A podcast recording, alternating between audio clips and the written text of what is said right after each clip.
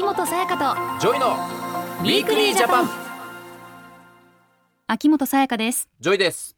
私たちの暮らしに役立つ情報や気になるトピックをご紹介する秋元才加と JOYの Weekly Japan。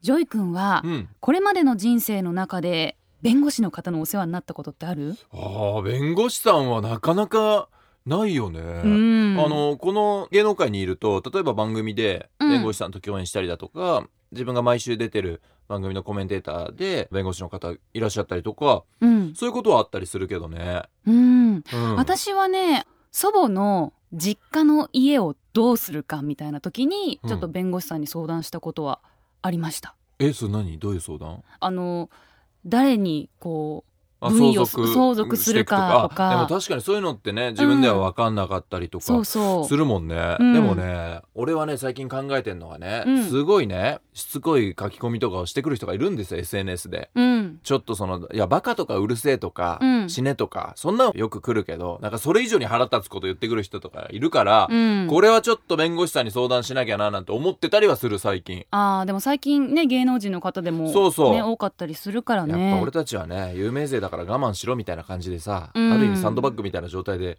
叩かれ続けるじゃん、うん。だからまあちょっと戦う時は戦わなきゃなっていうふうに思ってたりはするから、うん。弁護士さんどうしたらいいんだろうとかそういう考えはね最近実はちょっと思ってたりあはしたね。まあ世の中には本当にいろいろなね困りごいとそれぞれあると思うんですけいれども。多いよね。うん。ね JOY君とね私たちと一緒でどこに相談すればそいいのかなとかどんな手続きがあるのかなとか、うん。ちょっとよくわからないこともありますよう、ね、はいなかなか弁護士の方に相談する機会はないし相談するとしてもお金のこととか手続きが大変なんじゃないかとかいう、とってもハードルが高いような気がしますよね。いやそうなんだよ。だから我慢しちゃう人も多いと思うんだよね、うん。そこで今日のテーマはこちら。まずは相談。困った時の法テラス。法律の法という漢字と、うん。カタカナのテラスで法テラスです JOY君は法テラスって聞いたことあります？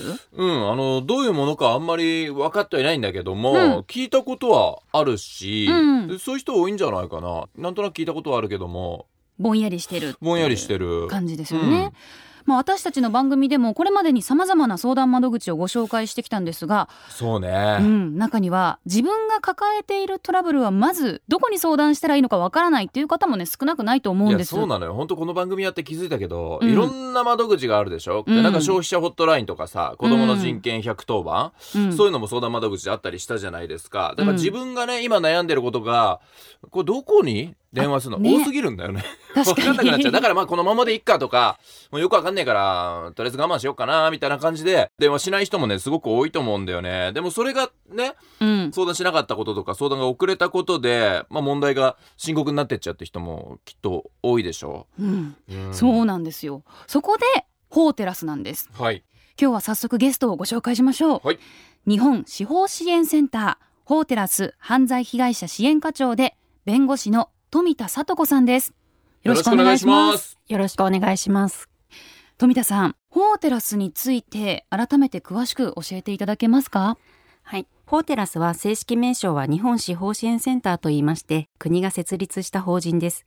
借金や離婚などの様々な法的トラブルを抱えてしまった時に、問題を解決するための情報やサービスを提供しています。フォーテラスには法律によってトラブル解決への道を指し示すことで相談者の心に光を照らすという意味と、うん。悩みを抱えている方にくつろいでいただけるテラスのような場でありたいとそういう意味が込められています。えー。うん。そうか。この法テラスにはそういう意味があったんですね。ところで富田さん法的トラブルっていうのはどういったトラブルのことを言うんでしょうか？具体的にはまあ借金が返せないとか、はい。まあ離婚したいとか先ほど秋元さんがおっしゃっていたような相続の関係も法的トラブルと言います。うん、うん。ただ何か困りごとがあってそれがそもそも法的トラブルかどうかわからないというような場合にも法テラスのサポートダイヤルへお電話いただければお問い合わせ内容に応じて解決に役立つ法制度や相談窓口をご案内します。うん。なるほどなるほどただ困りごと相談といってもあの、はい。今晩のおかずどうしようとかそういった相談には乗れない ことになってます。それダメですか？ね何でもかんでもホテラスじゃないのね。うん、法律に絡んでるかな法的なことかなっていうことは相談してもいいんですよね。そうですね。これって弁護士に相談することなのかなとかどこに行ったらいいんだろうっていう時にも連絡していただければと思っています。あ、はい。そうかそうか、うん。まあ法的トラブルかどうか分かんなくても一旦電話してみるっていうのはありということですね、これ電話番号とかっていうのはありますか？はい。電話番号は0570-078-374 0570-078-374 0570のオーナー闇なしで覚えてください。通話料はかかってしまいますけれども利用料は無料になります。はい、困りごとがあればいろいろな情報を教えてもらえるっていうことですね。そうね。うん、でも富田さん法テラスのサービスっていうのはこれだけじゃないんですよね。そうですね。法テラスでは弁護士や司法書士との法律相談や弁護士などに事件の処理を依頼する際のサービスも行っています。うーんそうなんだ。秋元才加と JOYの Weekly Japan 後半は弁護士との法律相談や弁護士に事件の処理を依頼する際に利用できる法テラスのサービスについて詳しく伺います。秋元才加と JOYの Weekly Japanここからは法テラスサポートダイヤルに寄せられた法的トラブルに関する相談で弁護士などから具体的にどのようなサービスを受けられるのかお話を伺います富田さん後半もよろしくお願いしますよろしくお願いします。まずいろいろな相談があると思うんですが多く寄せられている事例について教えていただけますか？はい。最近報道などでもよく取り上げられていますが、配偶者から暴力を振るわれて怖い、どうしたらいいかわからないという DV に関する相談があります。これはでもさすごい多そうなイメージはあるよね。やっぱね DV の被害とかねトラブル抱えてる人って多くて、少なくならないよね。ね、うん。だ本当怖くて相談できてない人も多いとは思うんだけどまだまだ、うん。ただこれっていうのは本当に早い相談が必要になってくるよね。確かにすぐに対応が必要なケースもありそうですよね。そうですね。まずは相談者の身の安全の確保が重要です。はい、サポートダイヤルではお話を伺った上で法制度や適切な援助機関をご案内しています。例えばすでに被害に遭っていたり愛想になっていたら110番通報するか最寄りの警察署に相談する、ん。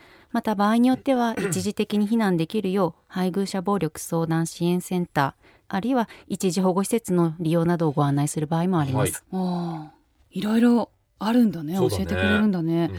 相談者の置かれている状況を踏まえながらまずは身の安全を守るように案内するんですね。そうですね、うん。その上で相談者の方に例えば配偶者にもう近づかないでほしいとか離婚したいといったご意向があれば、法的な手続きをすることになります、うん。でここからは弁護士との相談ということになります、はい法テラスにはいくつか法律相談の援助制度があり収入など一定の条件によって利用できる制度が変わりますがへ DV 被害を受けている場合は、はい。DV 等被害者法律相談援助という制度を利用できます、ーうん。DV と被害者法律相談援助とはどのような援助が受けられるんですか？はい、これは DV 被害について弁護士と面談で相談できる制度です。お持ちの資産が一定基準以下の場合には無料になります。うんちょっと難しい名前ですので、DV 被害者のための法律相談の制度があるんだということを知っておいていただければと思います。はい資産が一定の基準以下っていうのは例えばこれぐらいの資産っていうのはあったりするんですか？そうですね。預貯金の合計が300万円以下。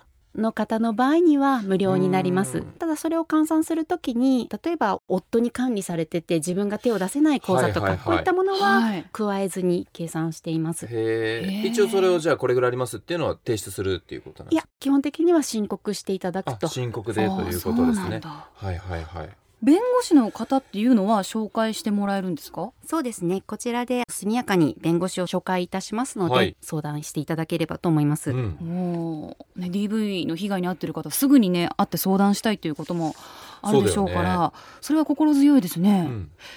でも弁護士さんとの相談ってなんかハードル高いというか 確かにね。どう話していいかとか難し難しいそうなんですけど具体的にはどのような話になるんですか？そうですね、まあ、弁護士と会っていただいてそこで配偶者にも近づかないでほしいとかあるいは家から出てってほしいとかそういったことを相談いただいた場合にそれに応じた裁判所での手続きっていうのを弁護士が考えて提案していくということになります。はいはいはいはい。えこの弁護士さんに相談した時に具体的な法的手続きっていうのを教えてもらえるということですか？そうですね、はいでその弁護士から聞いた手続きっていうのを理解はしても、じゃあ自分で一人でやろうっていうのはなかなか難しいですよ。うんはい。はい、そういう場合には弁護士が代理人になって事件を引き受けましょうということになります。うん。もうただ弁護士の方に代理人を引き受けてもらうとなるとね費用っていうかお金の部分がちょっと高くなりそうなんですいやもうそねけどうんそれでやっぱり二の足を踏む方っていうのも多いんじゃないですか？そうですね実際そういう方も多いかと思います。で弁護士に依頼する際には着手金とか費用、実費などのお金が必要となります。うんでホテラスではこうした費用を立て替えるサービスも行っているんです。おう立て替えた費用は原則として毎月分割でホテラスに返済していただければ良いことになっています。えーそうかうんこれはいい情報じゃないですかさやかね分。割払いだってこういうのって大体いや最初にお金いっぱいないとダメなんでしょとか、いやうんお金ないから難しいだろうなって思って引いちゃう人も多いと思うんだけども、うん分割があるっていうことはねこう毎月少しずつ返していけるっていうことだから今までね踏みとどまってた人がもう一歩踏み出すきっかけになるかもしれないね。へえ、うんこれはいいですねぜひね相談してほしい、うん。そうですね。ただ、建て替え制度自体は収入などが一定以下であるなどの条件があるので、うん。どういった制度をご利用になれるかどうかも、法テラスにお問い合わせいただければと思います。はい、うん。だからまずはね電話してみるってことだね、うん、うん、電話はビビらなくていいもんね。確かに。なんだろうねあのやめとけばいいかって思っちゃうのってね。ね。まず相談してね。いいんだけどね。うん。さらにね道が開くかもしれませんちょっとでも困ってたらまずは電話してみるっていうね、はい。はい。今日は配偶者からの DV に関する相談を例にお話ししてきましたが、はい。法テラスでは様々な法的トラブルに応じて利用できるサービスやその利用方法もご案内しています。収入などの条件によって利用できる援助の制度が異なりますが、そういったこともお問い合わせいただければと思います。えー何はともあれ、まずは法テラスサポートダイヤルへ電話してみてください。電話番号は0570-078-374 0570-078-374お悩みなしです。ゲストは日本司法支援センター法テラスの富田聡子さんでしたあありがとうございましたありがとうございました。 Weekly Japan 8月29日から9月4日は全国一斉子どもの人権110番強化週間です。学校でいじめを受けていたり家庭や友達のことで悩んだりしていませんか？そんな時は一人で悩まず子どもの人権110番にご相談ください。